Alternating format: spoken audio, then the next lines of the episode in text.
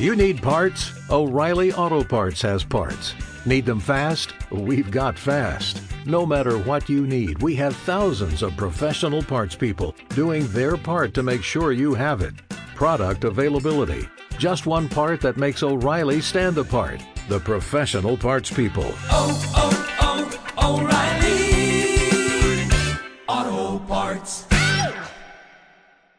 sobre la que Puigdemont no había mostrado ninguna confianza.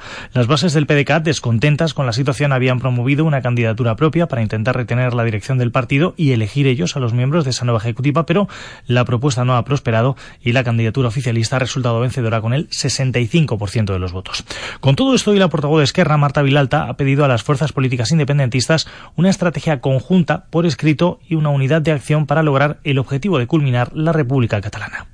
Esto lo conseguimos trabajando cada uno, cada formación política desde su espacio. Con esto se trataría de recomponer la crisis de confianza desatada entre Esquerra y Junts per Cataluña la semana pasada. Temperaturas hasta ahora tenemos 33 grados en Llémeda, 30 en Morenilla, 33 en Villavaliente, 36 serán en Arenales de San Gregorio y 35 en Consuegra. Sigue la información en Radio Castilla-La Mancha, en cmmedia.es. Siguen también las dos miradas.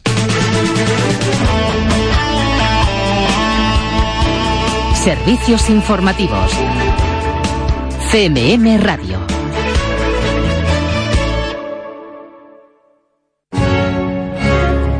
Conocida la vanidad de don Diego y deseando tu sosiego. Un día de estos, dentro del Festival de Teatro Clásico de Almagro. Le sugerí el casamiento con tu prima la condesa que ya de viuda profesa y muy fiado de sí dijo, si ella me ve a mí, yo me veré, señoría. Si trazamos que en él cuaje esta esperanza, después despreciará a doña Inés, al viejo y a su linaje, porque él, por encondecer, no ha de querer emprimar. Este domingo 29 de julio, con CMM Radio, queremos que vengas a oír las mejores voces del festival. A partir de las 9 de la noche te esperamos en la Plaza Mayor de Almagro. Descubrirás algo lindo. CMM Radio. Verás cómo se escucha.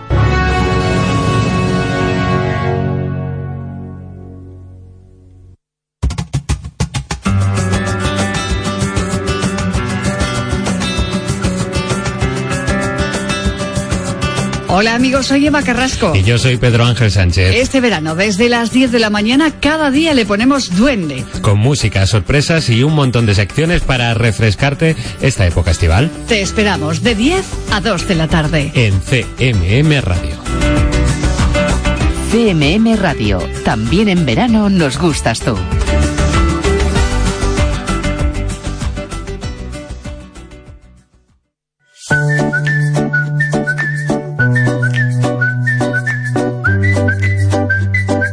Dos miradas con Juan Solo.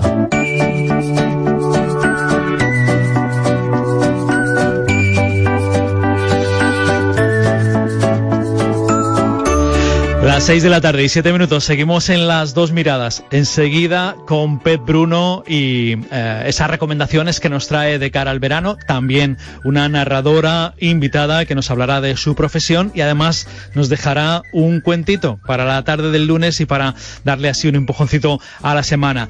Tenemos los lunes a la luna, tenemos a José María Sánchez, al astrónomo del Museo de las Ciencias de Castilla-La Mancha, que nos va a hablar de los cielos en este verano, en esta semana en concreto. Y es verdad, el viernes tenemos eh, una observación extraordinaria de la luna en ese eclipse eclipse total visible desde toda la península. Vamos a ver también que mm, otras cosas los muy aficionados pueden observar si miran a los cielos a lo largo de esta semana. Esta es nuestra siguiente hora, así que vamos con Pep Bruno y a la vuelta miramos a la luna.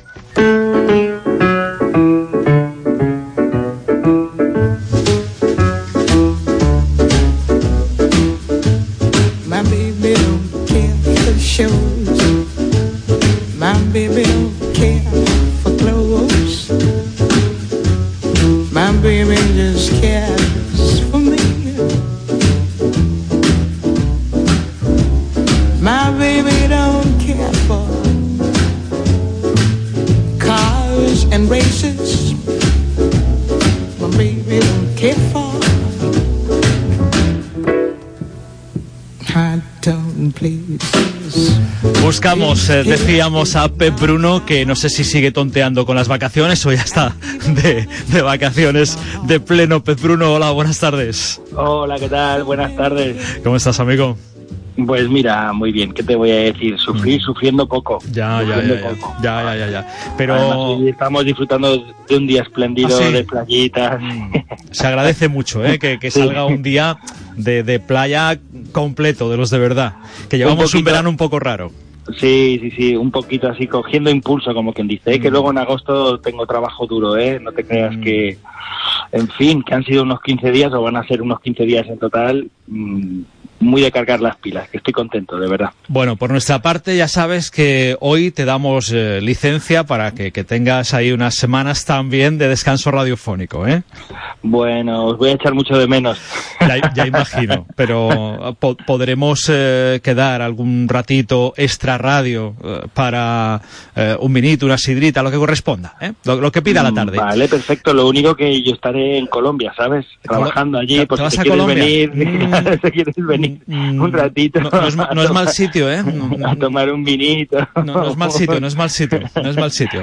Bueno, pues nada, perfecto. Bueno, por si acaso no puedo hacer viaje y nuestros oyentes tampoco, eh, supongo que nos has eh, traído un artículo para darle una vuelta y también alguna lectura recomendada. Sí, he traído un artículo que es una entrevista que le hacen a Cristina Novoa. Mm. Cristina Novoa es asesora técnica de bibliotecas escolares de la Junta de Galicia y bueno, las bibliotecas escolares de Galicia pues son un modelo, mm, o sea, el faro en el que el resto de bibliotecas escolares yo creo de la de, de España pues se miran. Hay algunas comunidades en las que las bibliotecas funcionan muy bien, como Extremadura, Andalucía, bueno, pero las de Galicia son verdaderamente bueno, un, un absoluto lujo. Y la persona que está, o una de las personas que está detrás de todo este proyecto, pues es Cristina Novoa. Mm. Y la entrevista eh, es verdaderamente estupenda. O sea, os la pongo porque ya sabes que no me gusta mucho poner entrevistas o hablar así cosas tan particulares, pero de verdad es que cada tema que toca mm, la- las respuestas son fabulosas. Mira, la entrevista se la hace Daniel Sánchez Caballero en el Diario de la Educación. Yo os, os enlazaré para que podáis Mm, leerla, pero tú fíjate qué temas toca. ¿eh? Mm, eh, a ver, no está sobrevalorado esto de leer, ¿por qué hay que fomentar la lectura? A veces, ¿qui- ¿quién no ha pensado eso en algún momento? no Ya, tan importante es esto, ¿no? ¿O por Mm, qué? ¿Por qué mm. sí o por qué no? ¿Por qué tenemos que empeñarnos en que la gente lea? ¿O por qué no dejarlos tranquilos, no? ¿Qué pasa si no leen? Eh, tenemos también eh, otro tema que toca mucho, así como eh, que parece que va de soslayo, pero que va entrando poco a poco en él, es la responsabilidad de la escuela en el hábito lector, ¿no? Parece como que la escuela tiene que ser eh, la que haga todo últimamente, educación vial, educación, animación a la lectura, contenidos, valores, emociones, educación sexual, todo, tienen que hacerlo todo, ¿no? Bueno, y la responsabilidad de la sociedad o la responsabilidad de las familias, por ejemplo, ¿no? Y luego eh, habla también de, pero no sería bastante con leer cualquier cosa, ¿eh? o, o hay que leer algo eh, en concreto. ¿Qué necesidad tiene que ser de que sean lecturas literarias o lecturas que no son literarias? Mm. Y en casa, ¿qué se puede hacer? Eh, los padres, las madres, las familias, podemos hacer algo al respecto para que nuestros hijos lean más, lean mejor. Eh, y este temita que sale muy a menudo cuando hablas con profesores de los libros obligatorios, de las lecturas obligatorias en el colegio, ¿eso de verdad anima a leer o que o, o sirve para algo o, o no sirve para algo? Y luego, por supuesto, habla de, de su fuerte, ¿no? que son las bibliotecas escolares. Mm. Y antes de despedirse, toca dos temas. ¿eh? Eh, por un lado, los adultos. A los adultos hay que animarlos a leer o somos ya casos perdidos. Y de verdad que eh, las respuestas son fabulosas. ¿eh? Y por último, por último, ¿libro electrónico o libro en papel? Esta pregunta que se nos viene haciendo desde, desde hace años y que, bueno, ya resuelve bastante bien. De verdad que, que la entrevista es fantástica. O sea, el, el entrevistador hace una selección de preguntas estupendas, Bueno. pero es que las respuestas son canela en rama, ¿eh? Bueno, bueno, pero se han, se han elegido muy bien ¿eh? La- las preguntas eh, Sí, sí, sí. Para, para poner sobre la mesa y en este caso para esta entrevista. Pues Oye, le daremos una vuelta para ver qué dice, qué responde Cristina Novoa, ¿no? Sí, sí, pero has visto que en vez de darte las respuestas Sí. te he hilado los temas, Está ¿no? muy bien, está muy bien.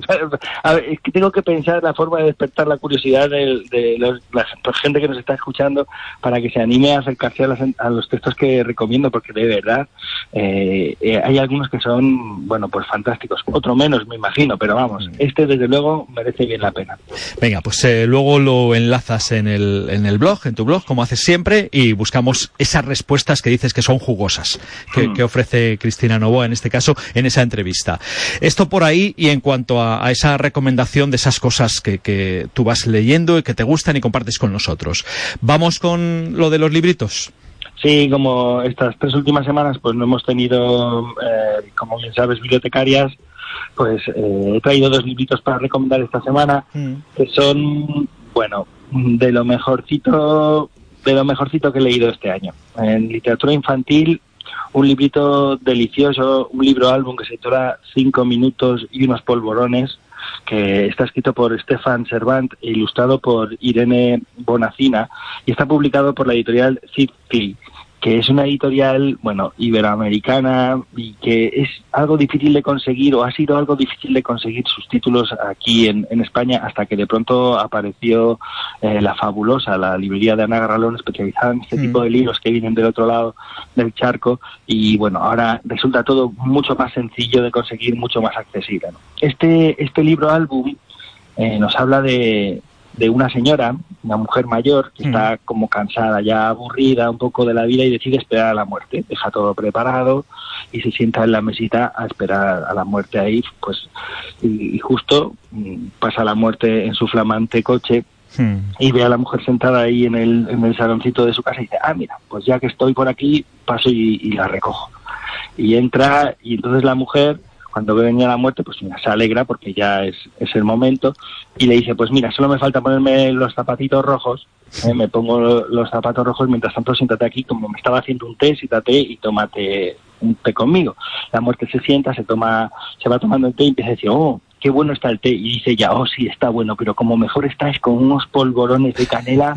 dice, mira, como no tenemos mucha prisa, si te parece, te preparo unos polvorones de canela. Entonces prepara los polvorones de canela, y se sientan la, la viejita y la muerte, se toman el té con los polvorones, oh, extraordinario, los polvorones, tenía razón, era mucho mucho mejor así, disfrutémoslo, dice, cinco minutitos más, que más da, ¿no? ¿Eh?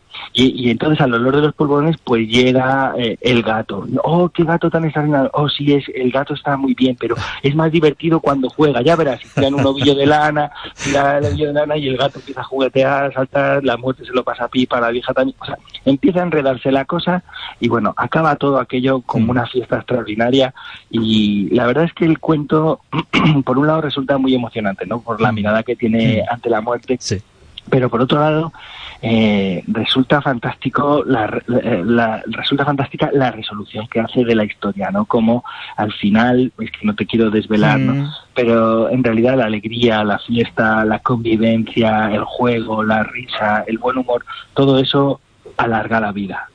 no sé cómo explicar. Qué bueno, polvorones de canela y en esta historia que parece canela en rama, lo mismo, ¿eh?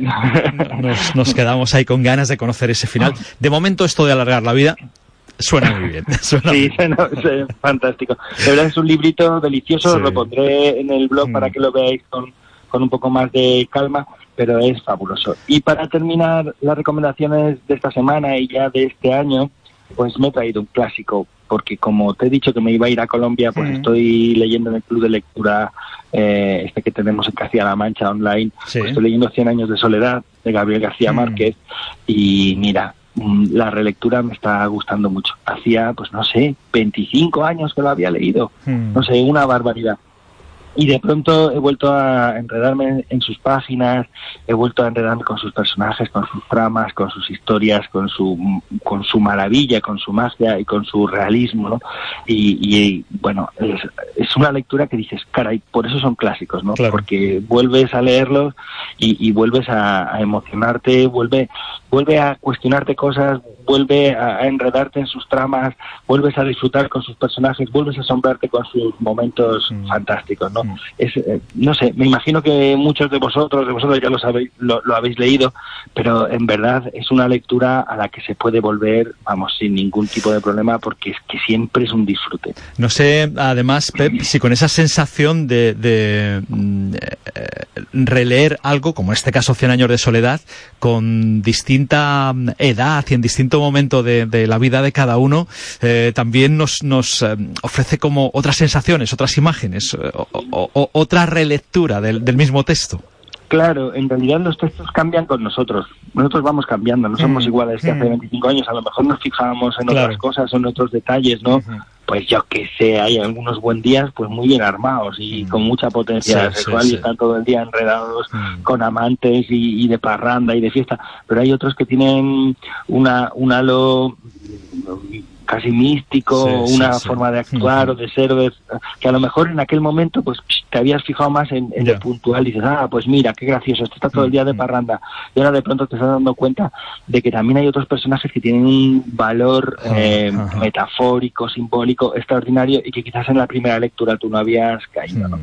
Desde luego son libros que no dejan de crecer con el paso de los años y, y es una lectura, como te digo, fantástica. Por otro lado, el otro día lo comentaba con, Mm. con Mariaje, mm, también pienso que, que le ha pasado un poco quizás lo que pasaría con las lecturas de, de Edgar Allan Poe, ¿no? que cuando la, la gente leyó aquellos cuentos de misterio, policíacos, la primera vez se debió quedar como asombrada. Sí, sí. Luego ya la gente se acostumbró a ese género y el género ha tenido que ir eh, creciendo, buscando nuevas estrategias para volver a asombrar a la gente, ¿no? O sea, por otro lado también lo maravilloso, ese realismo mágico que tiene, también es algo que de pronto se ha hecho muy cotidiano en los Mm. últimos eh, 40 años. Cierto. Entonces, eh, ya no asombra tanto Mm. lo que es ese realismo mágico, creo yo, ¿eh? Ah. como eh, otras cosas que vienen eh, a- añadidas o que vienen sumadas a la novela, a la historia. No lo sé, es una percepción así personal que quizás, claro, no te asombra tanto ya que haya un personaje que vaya caminando con un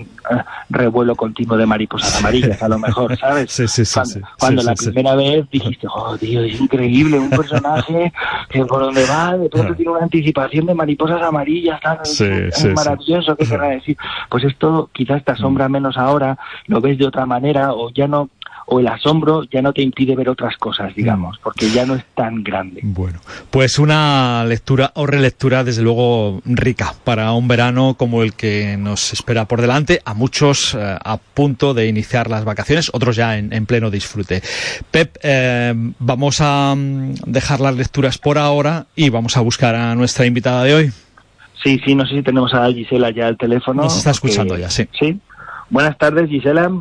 Buenas tardes. Hola Gisela, muchísimas gracias por acompañarnos esta tarde, por aceptar la invitación de Pep. Bienvenida. A vosotros. Muchas gracias. Bueno, Juan, pues mira, te voy a presentar a Gisela Gimona, que es eh, narradora oral, que lleva más de 10 años contando, Mm. aunque tiene una eh, doble cara, ¿no? Pues nosotros conocemos a gente así, ¿no? Como Ana Griot, que es Ana Griot cuando cuenta y es. Ana Cristina Herreros cuando escribe. Sí. Pues Gisela Gimona es Gisela cuando eh, cuenta cuentos, pero es Georgina de Yebra eh, cuando trabaja como actriz. Mm. De hecho, eh, eh, su formación es actoral, ella es licenciada en arte dramático y lleva trabajando desde el 2009 en la Compañía Nacional de Teatro Clásico. Por eso la semana pasada estuvo ella en Almagro, en el Festival eh, de Teatro Clásico de Almagro, pues trabajando con la Compañía Nacional de Teatro, eh, haciendo uno, pues me imagino el último de los montajes que, que- que hayan preparado. Sí, he hecho bueno. dos, sí, sí. Estuve Sí, ¿no? haciendo los empeños de una casa de una autora mm, española, bueno, española mexicana, pero una mujer, por Juana Inés, y después eh, un Lope de Vega, la dama boba. Ahí es nada. Ella tiene formación además de narración. eh, bueno, empezó a contar de alguna manera ya en casa porque su madre es bibliotecaria, su padre es profesor en la escuela de magisterio, pero además, digamos, recibió un empujoncillo cuando eh, tuvo formación con Mercedes Cardó dentro de, de las asignaturas de libre configuración de la, de la Universidad de Vic. ¿Eh? Así que, bueno, es actriz, Mm. especializada en siglo de oro, es narradora y ya sabes que aquí lo que nos interesa sobre todo es la cara suya de la narración y vamos a empezar por ahí. Gisela, ¿cómo fue que un día de pronto te pusiste delante del público a contar cuentos? Pues fue un poco casualidad, porque yo sé que desde muy pequeña tenía eso en casa, me contaban muchos cuentos, pero como en la adoles- adolescencia, pues como que ya me olvidé de todo eso y, lo redescubrí, eso como os conta muy bien, con Marce Escardo, haciendo un curso en la Universidad de Vic, y a partir de ahí, pues me enganché. Y, vamos, y me encanta. O sea, hice mi primera sesión en una biblioteca al lado de Barcelona, en la biblioteca de, de, de Badía del Vallès, y, y desde ahí no he parado de, de contar cuentos. Así que una maravilla. Fue como un, una- un enamoramiento. Bueno, no ha parado, que no solamente ha contado por Cataluña y por otros lugares de España, porque de hecho fue inaudita en Guadalajara hace, hace dos o tres años, sino que también ha ido por otros países, sé que ha estado en Chile, Guatemala, Perú, Laos, y, y- y vamos a coincidir en Colombia, yo creo, también en agosto. Así que, No, como vamos ves, a coincidir, yo creo que de, de vuelta, ¿no? O sea, tú nos vamos a decir adiós en el avión. uno- cada uno a un lado del, del uno por la izquierda y otro por la derecha saludando por las ventanillas. Oye, eh, yo quería aprovechar que tenemos a una narradora catalana para que nos hable de algunas figuras mitológicas de la tradición oral catalana, que bueno, en realidad también hay figuras mitológicas propias, pues como nos han hablado narradores gallegos, por ejemplo, de los mouros y las mouras, pues allí en Cataluña también unas unas figuras que a lo mejor no son, no son tan comunes en otras en otros textos, claro, del resto de la península, eh, porque eh, se cuentan sobre todo en cuentos eh, de la tradición de allí, de Cataluña. Entonces, me gustaría que nos hablas un poquito de los minairons y de las donas de agua, que es- estuvimos la semana pasada ya hablando sobre esto y es súper interesante, Juan. Pues, eh, bueno, en Cataluña hay esto de los minairons, se- son unos personajes muy pequeñitos, muy pequeñitos, muy pequeñitos, que viven dentro de, de unos, parece que se llaman canotillos, ¿no? No, Sí. En castellano, en catalán Mm. se llaman canut, Mm. que es donde se ponen las agujas.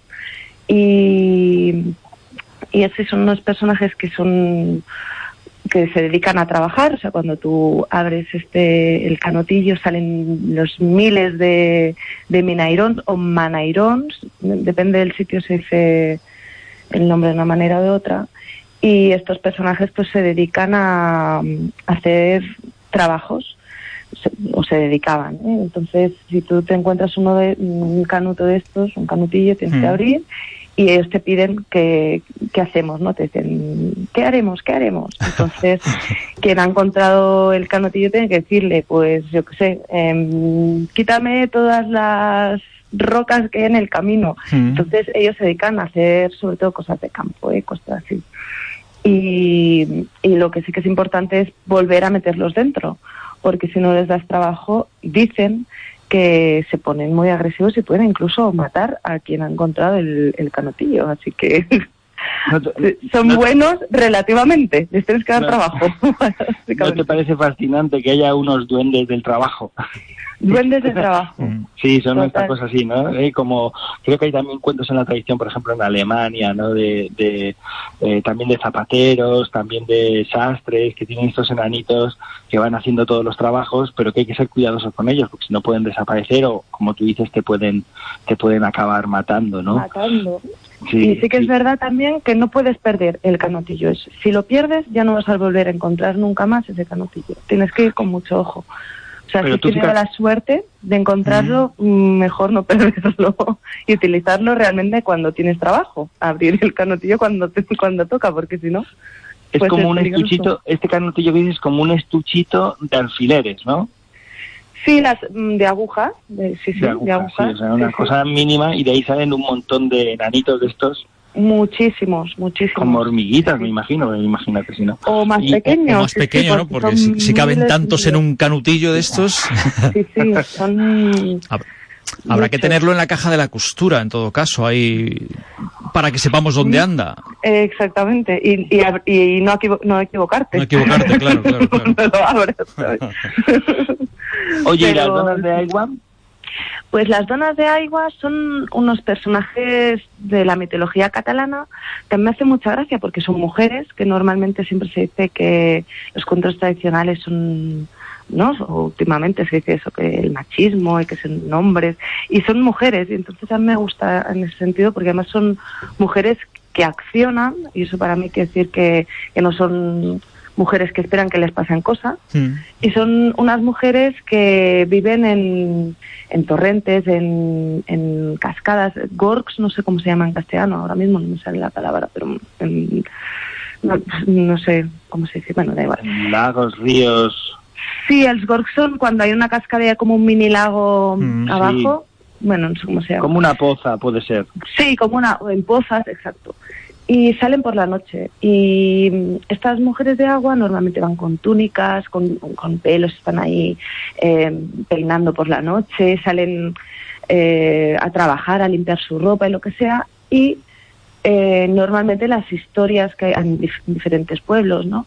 Es que hay un hombre que, que ve una mujer, una dona d'agua, una mujer de agua, se enamoran, se casan y la única promesa es que puede estar con ella si no delata quién es, que es una mujer de, de agua.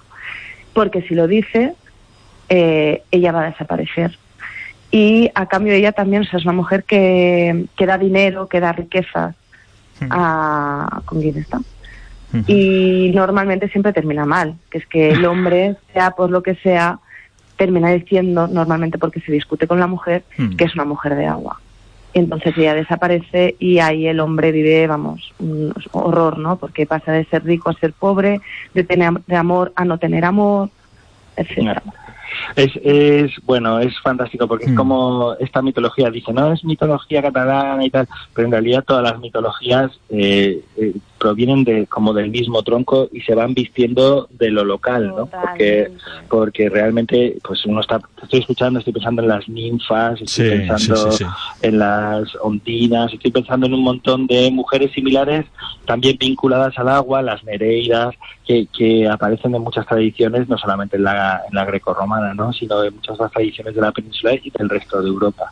La verdad Y es además se que dice eso, ¿no? Que es de Cataluña, pero vamos, que en realidad o sea, viene de, de anterior, o sea, del Imperio Romano, o sea, que quizás se puede encontrar, seguramente, no lo sé porque no lo he investigado, pero imagino que en Italia quizá también hay eh, este- estos personajes. Estos mismos así. personajes, ¿verdad? Sí, yo estoy convencida porque, bueno, es como casi todos los cuentos estos tradicionales y Mm. mitológicos, encuentras coincidencias en varios países, Mm. incluso súper lejanos, ¿no?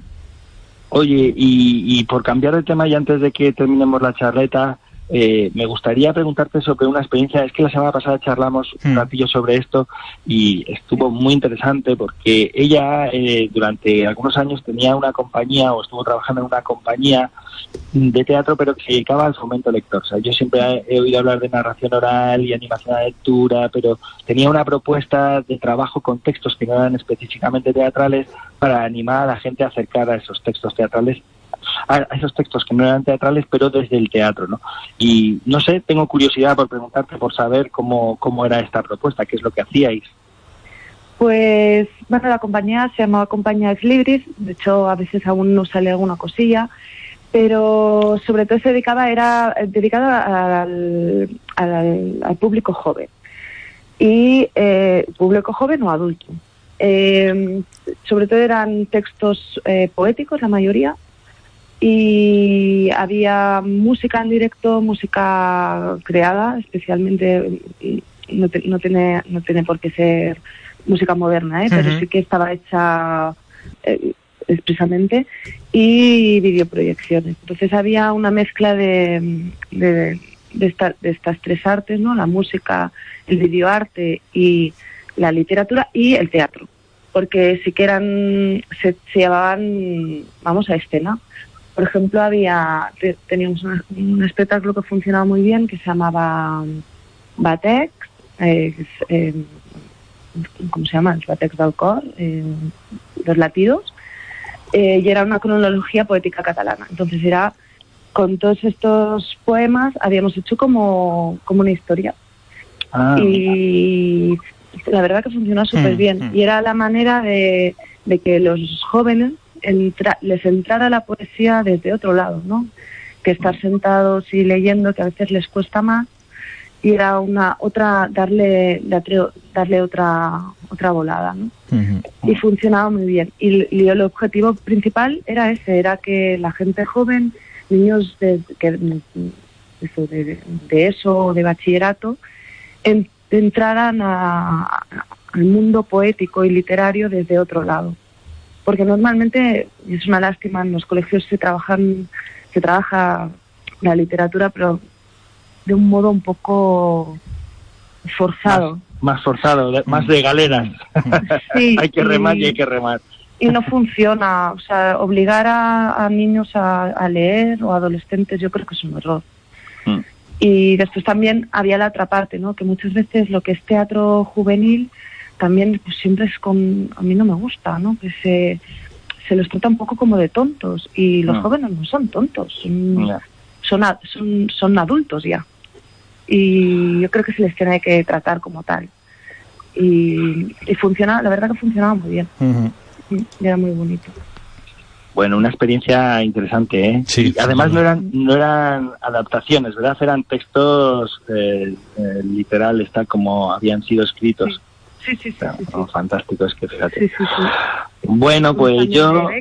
Dime, dime, perdona. Sí, no, no, pues yo, eh, por mi parte, Juan, si no tienes ninguna pregunta más que hacer... Yo lo que pues tengo es ya- muchas ganas ya de disfrutar de, de un cuentito. Sí, pues Gisela, con Bulgis, cuando quieras, ya sabes. Vale, yo el- como vengo ahora de Almagro y estoy ahí como medio ahí con el pie ahí, eh, decidido contar un cuento que en realidad tampoco es un cuento al uso, que es un, es un poema, unos versos de Lope de Vega, muy conocidos, que se llaman Los ratones. Fantástico. que os voy a, a contar o a recitar. Juntáronse los ratones para librarse del gato y después de largo rato de disputas y opiniones, dijeron que acertarían en ponerle un cascabel, que andando el gato con él, librarse mejor podrían. Salió un ratón barbicano, colilargo, hociquimorro, y encrespando el grueso lomo, dijo al senado romano, después de hablar culto un rato.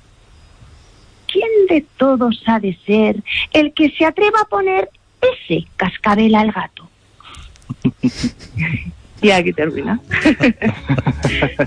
Me encanta, es cortísimo, es buenísimo. Es que me muy bueno. este texto. A mí me encanta. Sí, sí, sí, sí, sí, sí, sí. Pero fíjate lo que es la literatura, cómo pasó al acervo Mm. popular, ¿eh? Sí, sí, sí, y esto sí. se ha ido transmitiendo también de viva voz, de abuelos a nietos, ¿eh? Sí, Una delicia. ¿Y cómo inspira Almagro, eh, Gisela? muchísimo. Es un sitio maravilloso. Bueno, es que todos estos pueblos, ¿eh? Como ahora que estoy en Chinchón, Mm. maravilla, enamorada estoy. Pues nada, Bueno. eh, nosotros también. Gisela, un auténtico placer. Muchas Oye. gracias. Gracias a ti, ¿eh? Un abrazo, Gisela. Un beso. Adiós. Un beso,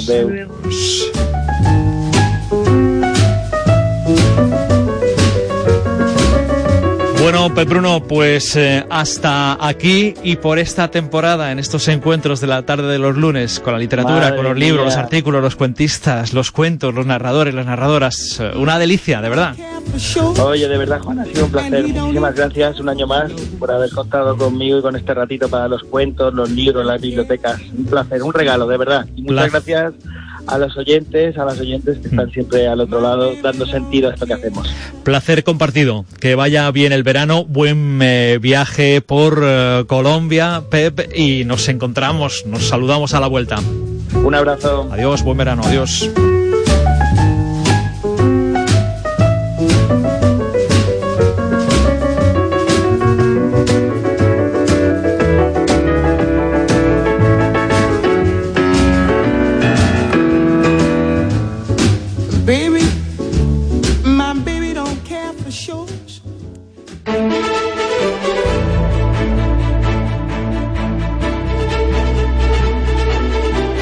Vez que envías un mensaje a los números de WhatsApp de CMM Radio, consientes expresamente nuestra política de privacidad, que puedes consultar en nuestra web cmmedia.es.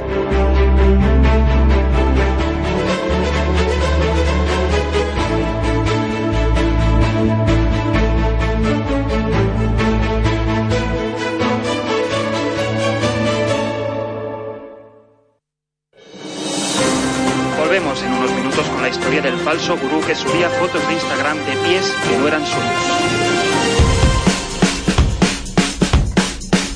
Mamá se marchó con la novia de papá.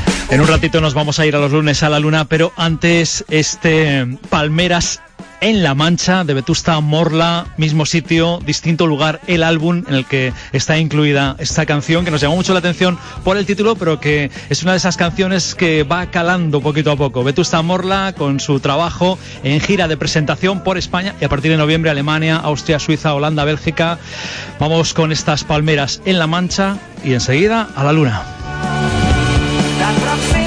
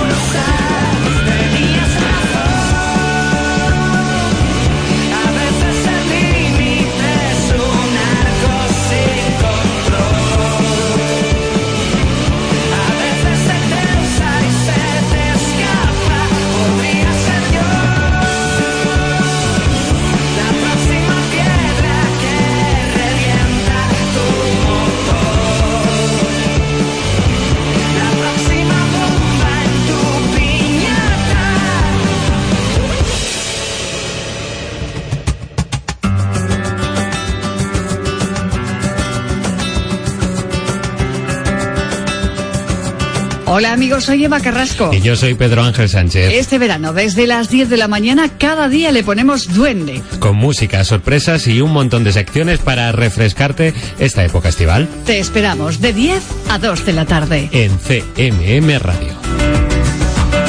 CMM Radio. También en verano nos gustas tú.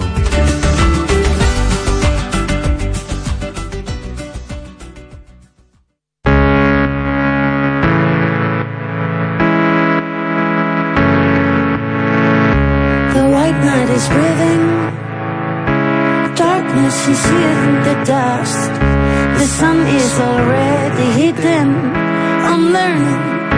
I'm learning from the past. I'm learning. You've always been the one, but I'm learning. I'm learning from the past.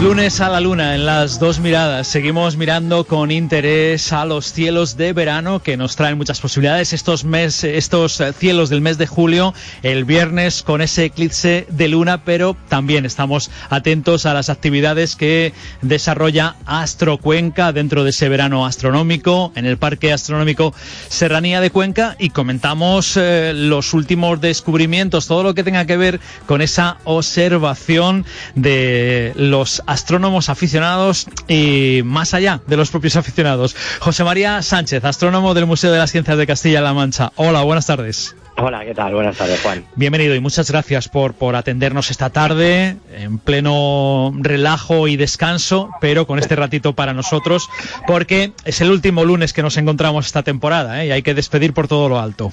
Muy bien, sí, además tenemos con noticiones y todo. Hombre, imagínate. Vamos a comenzar además por ahí, si te parece, José María, porque, a ver, esto de el descubrimiento de 12, 12 lunas en Júpiter eh, es un punto eh, que, que a los que no somos eh, profesionales de esto se nos escapa o nos sorprende mucho. Sí, bueno, la verdad es que nos sorprende a todos. Eh, Yo normalmente suelo decir, bueno, Júpiter tiene, decía hasta ahora, 67 lunas, pero igual mañana en la prensa nos dicen que han aparecido dos. Hmm. Pues bueno, la noticia es que no dos, una docena de golpe. O sea, Doce. todos, todos estábamos tan tranquilos con nuestras 67 lunas que ya se nos hacían muchas. y de golpe hace exactamente una semana Hmm. eh, saltó la liebre, nunca Ah. mejor dicho aquí, eh, Sí. saltó la- el satélite y se descubrieron 12 nuevas lunas que englosan eh, un total de 79. Es decir, estamos hablando que es el planeta gaseoso gigante con más lunas de todo Hmm. el sistema solar. Ajá. Aunque, aunque es medio sorpresa y medio no, porque siempre se pensaba que un planeta de estas características eh, con toda seguridad podía llegar al centenar de lunas sin excesivo problema. Hmm. Por lo cual, pues bueno, ya estamos en 79 y el salto ha sido bestial. O sea, subir. Sí. La anterior vez fue en 2010 que se encontraron tres lunas. Desde entonces no se había descubierto una nueva y ahora, mira, ha, ha sido, y además de casualidad. 12 de, 12 de golpe, claro, 79 lunas para un solo planeta. Estamos aquí nosotros cada lunes mirando a la luna, nuestro satélite ahí, eh, que, que nos onnubila y que nos hace en ocasiones sentir románticos, en otras luego contaremos cuando hay un eclipse, como nos, nos, pon- nos ponemos a mirar con tanto interés y en este caso son ya 79. Dices que por casualidad, ¿cómo ha sido? Bueno, la casualidad es que ellos estaban eh, mirando más allá de, de, eh, Plutón, mirando lo que serían los límites del cinturón de Kuiper, buscando objetos eh, tamaño grande, es decir, pequeños eh, planetas o cercanos a planetas, objetos pequeños, tipo, Júpiter, eh, pito- Mm. tipo Plutón, perdón. Hmm. y casi de casualidad pasaba por esa zona, estaban muy cerca de de la zona de Júpiter y aparecieron o capturaron eh, objetos que empezaron al calcular sus órbitas, vieron que esos objetos pertenecían a Júpiter, que estaban orbitando eh, Mm. alrededor de este planeta.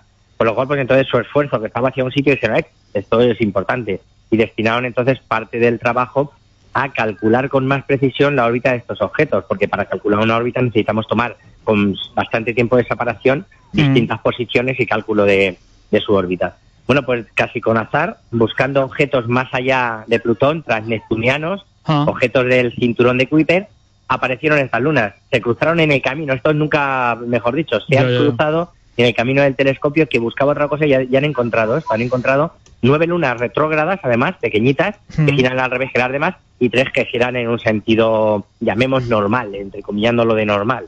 Eh, que, Ya. el sentido directo parece que es el más normal. Sí, sí, sí, sí. Pero también es llamativo esto, ¿no? Que haya esas tres lunas eh, menores que, que lleven el giro contrario de- del resto de los eh, Sí, satélites bueno. que están en esa órbita de Júpiter.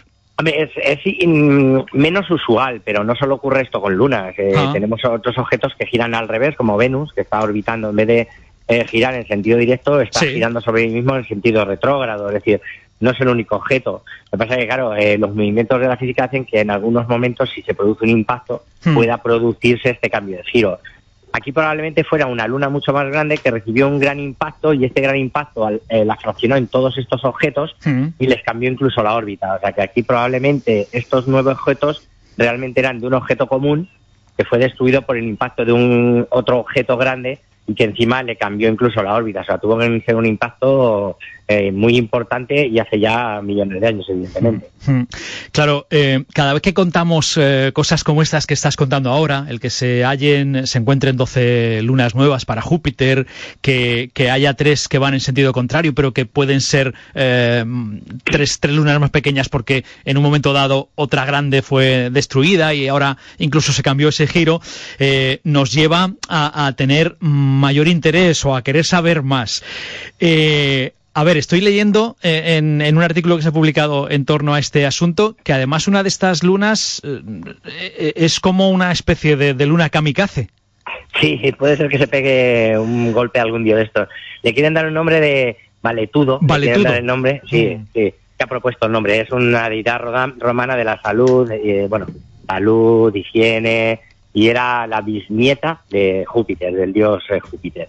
Bueno, pues eh, a esta luna va justo en sentido contrario y la órbita que lleva es una órbita de colisión, es decir, es muy probable que choque, que choque eh, en algún momento dado con cualquiera de estas lunas que pasa por entre ellas. Es que se cruza dentro de las órbitas de las otras nueve lunas, Mm. se cruza por su órbita, con lo cual no sería descabellado que en un sí. momento dado hubiera... Está en órbita de colisión, por Ajá. decirlo de alguna manera. Bueno. O sea, en, en cualquier momento esas nueve lunas eh, y esta, que sería Sí. 10, pues puede producirse muchas más lunas en el choque, porque claro, en el impacto se produciría, se fraccionarían muchas, o simplemente se harían tan pequeñas las partículas que no las podríamos considerar ni, ni lunas. Sería como un pequeño anillo que se formaría alrededor de Júpiter, pero tan pequeño que tampoco lo veríamos desde Tierra. Ya, ya, ya. Te iba a decir, a lo mejor a partir de ahora requiere más observación eh, Júpiter y, y ese, ese lío de lunas que tiene en su entorno inmediato. Júpiter ya tuvo orbitando alrededor de él durante más de siete años eh, la sonda Galileo. Sí. Y ahora, y ahora hay- Juno está en camino, es decir, Mm. eh, estamos diciendo que es un planeta que nos interesa muchísimo. En este momento la próxima misión a Júpiter Mm. no solo estudiará Júpiter, sino que estudiará sobre todo las lunas Europa, Encelado, lunas que tienen una posibilidad de lo que llamamos habitabilidad entre comillas, es decir, que debajo tiene océanos de agua y que podría haber vida debajo de ellos. Con lo cual Júpiter siempre tiene un gran objetivo, no como Júpiter, sino con sus lunas. El gran atractivo eh, para la astrofísica, eh, para la astrobiología, son las lunas de Júpiter. Con lo cual, pues bueno, ya vemos que el atractivo sigue creciendo. Cuanto más lunas tiene, pues más posibilidades hay de que haya que estudiar algo más. Bueno, pues nos quedamos por ahora por ahí con ese hallazgo de 12 lunas más para eh, Júpiter y vamos a esta, este verano astronómico, decíamos José María, que estáis realizando desde Astrocuenca y además con la colaboración del Museo de las Ciencias de Castilla-La Mancha, con actividades continuadas, con observaciones continuadas los fines de semana y demás y eh, nos vamos a detener, si te parece, a- al final en ese eclipse total de luna, que en esas actividades os coincide con la observación en, en el planetario de Sotos, en, Mari- en Mariana. Sí, bueno, el planetario estará en Sotos por la mañana y por la tarde, eh, con lo cual, pues eh, las personas que pueden ir al planetario se les puede simular el eclipse que iban a ver esa noche. Mm. Habrá sesiones a las 11, a las 12 y a la 1, y luego por la tarde a las 5, a las 6, a las 7 y a las 8. Y luego ya posteriormente, en el polo más cercano, que en este caso sería Mariana, hacemos la observación astronómica. Es decir, todo el verano astronómico está consistiendo en esta doble vertiente, eh, vertiente diurna, planetario, Hmm. simulando lo que se va a ver por la noche, y nocturna observación, observación astronómica con telescopios y prismáticos. Ujú. Y en este caso, pues bueno, eh, ha coincidido que tenemos el eclipse y lo hemos puesto, pues eh, justo ha caído en este caso, cayó Mariana como punto de referencia. Era, era de, las, de los eh, pueblos que hay dentro de, de lo que es el destino, que tiene un horizonte más despejado, eh, no es tanta serranía, Mm. y entonces, claro, necesitamos muy despejado porque la luna ya sale casi totalmente eclipsada. Sí, sí, sí. sí. ne- Necesitamos, por eso el que sea Mariana tiene su razón de Mm. ser y es por los horizontes. Mm. Y es que la luna, la luna esta vez, el eclipse de luna es que es salir la luna y entra casi en la fase de totalidad. O sea que va a ser, nos perdemos el principio, que es la la- los toques de parcialidad, Sí. pero ver- vemos absolutamente toda la fase de totalidad y salida del eclipse. O sea que va a ser muy bonito y además un, un, un eclipse muy interesante. En todo caso, José María, decir a nuestros oyentes, a los aficionados y no aficionados, que la luna no desaparecerá del todo, sino que quedará cubierta eh, como por una sombra, ¿no? Sí, en este caso eh, lo que ocurre, normalmente un eclipse pues está relacionado con que se tapa totalmente el objeto y ya está. Sobre todo cuando es del sol.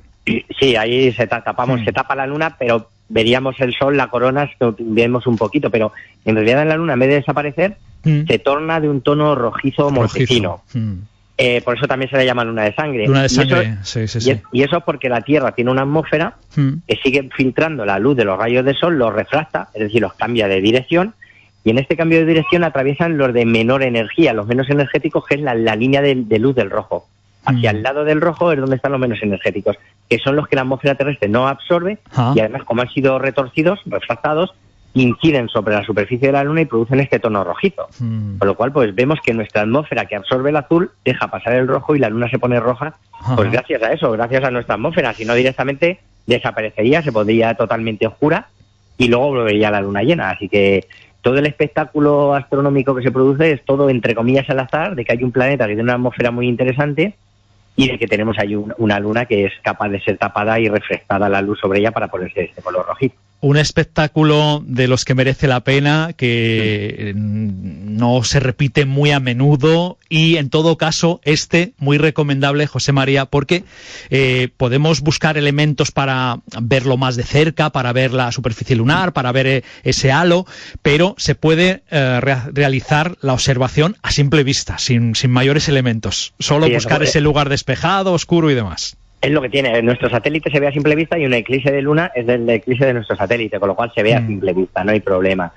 Luego también, hombre, lógicamente, si a alguien le gusta fotografía, pues tendrá que poner un, meterle un poco de zoom, un trípode, Sí. eh, para que se sujete. Los tiempos de exposición de la zona de totalidad tienen que ser de unos 20 o 25 segundos para que se quede plasmado un rojo más intenso, lo cual, pues bueno, ahí ya cada uno, los fotógrafos, quien tenga empezado a hacer fotografía, tendrá que saber sus trucos, ir haciendo sus pruebas.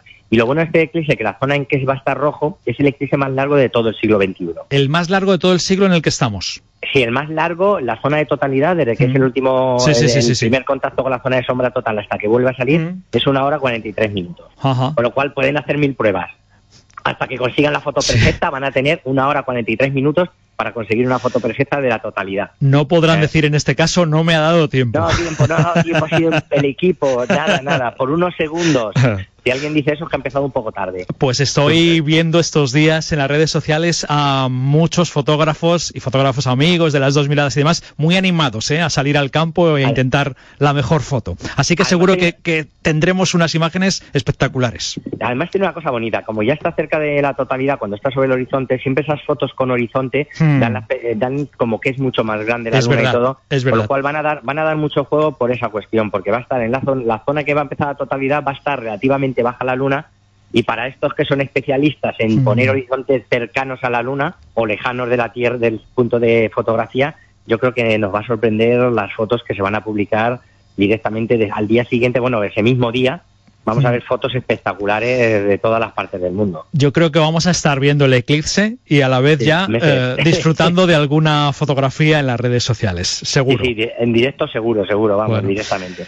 Vosotros vais a seguir todo el verano con eh, esas observaciones al margen Sí. del del el eclipse de luna del viernes. Sí, sí, nosotros tenemos que seguir, eh, tenemos al día siguiente también observación, nos quedan justamente es el, el Ecuador, es decir, Mm. cuando hagamos este fin de semana llevaremos justamente la mitad, Mm. que son 12 actividades de las 24 previstas para este verano, con lo cual pues entramos directo en mitad de camino Venga. de lo que son estos veranos astronómicos. Pues mucho disfrute para lo que queda de verano, José María. Tenemos a la vuelta eh, el Congreso Estatal de Astronomía en noviembre, todo preparado, mucho interés y muchas ganas de, de disfrutar de, de Cuenca, de sus cielos y por supuesto de este Congreso. Decíamos, es nuestra última conversación de la temporada, porque las dos miradas también se toman sus vacaciones, pero a la vuelta hablamos.